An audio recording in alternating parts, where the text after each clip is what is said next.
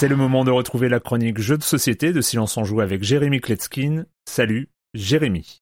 Salut Erwan, s'il y a un truc qui est vraiment récurrent, c'est que dans le Discord de Silence on Joue, les vrais amateurs de jeux de société n'aiment pas trop mes choix de jeux. J'exagère peut-être un petit peu, hein, c'est pas tout le monde, il y en a plein qui le pensent sans le dire. On me dit que ça part dans tous les sens, que je ne chronique pas des jeux qui mériteraient d'être chroniqués, qu'il n'y a pas de cohérence dans mes choix, et surtout que j'ignore des jeux dont tout le monde parle, qui sont d'énormes succès, qui ont gagné plein de prix. Euh. Tout cela, je vous réponds la même chose que ce que Erwan vous aurait dit dans ces mêmes circonstances, avec la même bienveillance. Allez écouter Proxy Jeux, Ludovox, Trick Track, parce qu'ici à Silence on joue, c'est pas qu'on veut faire différemment, pas vraiment, non, mais on est libre et on fait comme on sent. Et si je vous dis tout ça, c'est parce que cette semaine, je vais vous parler d'un jeu qui est totalement incontournable. Alors celui-là, c'était sûr, j'allais vous en parler. Bon, oui, parce que son grand frère, sorti en 2014, suite un carton planétaire. Et oui, Splendor revient avec une version pour deux joueurs qui s'appelle Splendor Duel. Vous m'avez déjà entendu couvrir Bruno Catala de compliments, voici encore une occasion de le faire. Et sur le même modèle qu'Antoine Boza qui s'associe avec euh, Bruno Catala pour faire Seven Wonders Duel, on a Marc-André qui s'associe avec Bruno Catala pour faire Splendor Duel. Bon, alors Splendor, c'est un énorme classique. S'il y en a certains d'entre vous qui le connaissent pas encore, bon déjà, intéressez-vous à Splendor l'original. Juste pour résumer le principe, on a au centre de la table trois lignes de cartes de pierres précieuses qui sont mises en vente. On va les acheter avec des jetons pierres précieuses façon jetons de poker. Le cœur du jeu, c'est que les cartes pierres précieuses nous permettent de réduire le coût des cartes qu'on va acheter ensuite. C'est donc une course à l'optimisation. Mais là, Splendor Duel rajoute une couche.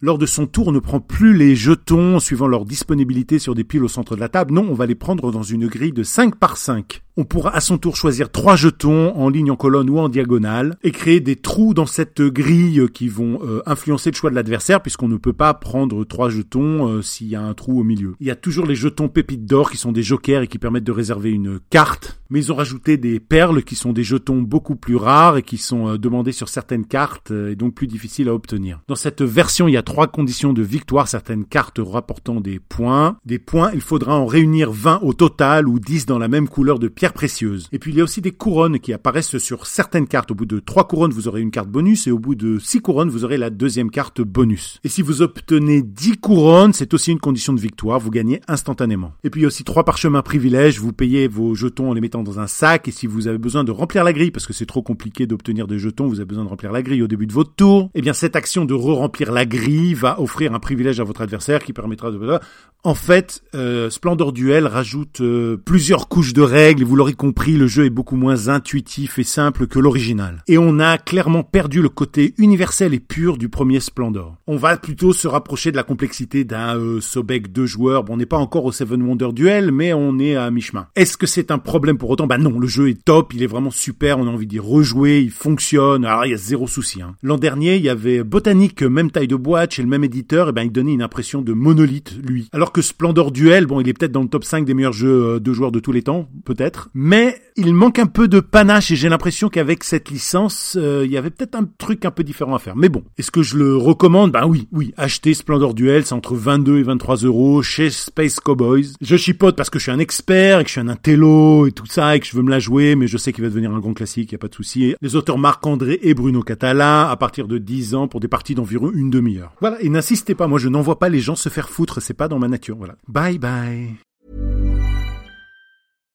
When you make decisions for your company, you look for the no-brainers. And if you have a lot of mailing to do, stamps.com is the ultimate no-brainer. It streamlines your processes to make your business more efficient, which makes you less busy. Mail checks, invoices, legal documents, and everything you need to keep your business running with stamps.com. Seamlessly connect with every major marketplace and shopping cart Schedule package pickups and see your cheapest and fastest shipping options from different carriers. With rates up to 89% off USPS and UPS rates. And with the Stamps.com mobile app, you can take care of mailing and shipping wherever you are. Make the same no-brainer decision as over 1 million other businesses with Stamps.com. Sign up with Code PROGRAM for a four-week trial, plus free postage and a free digital scale. No long-term commitments or contracts. That's stamps.com. Code program.